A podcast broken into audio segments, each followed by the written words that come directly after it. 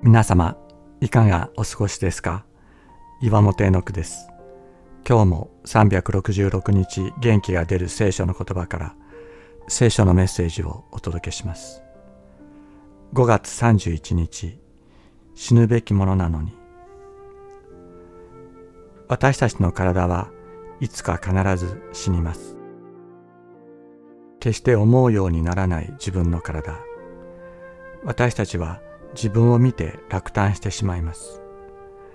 なぜ自分が自分の思い描く自分でないのかと。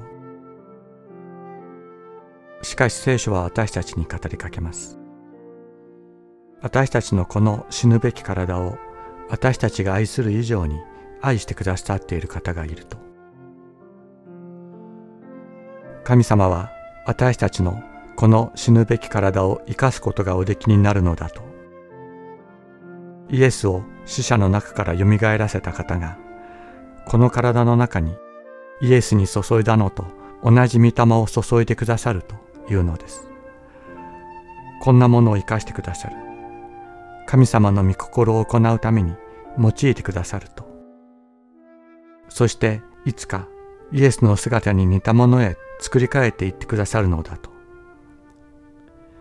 私のこの弱く汚れた体にそんな価値があるのでしょうか？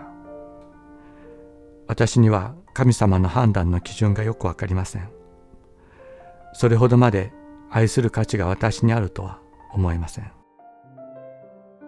しかし私が決して知ることができない創造の神秘の中に神様だけが握っている私の本質があるのかもしれない。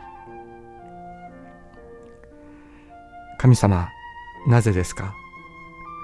なぜこんなに愛してくださるのですか？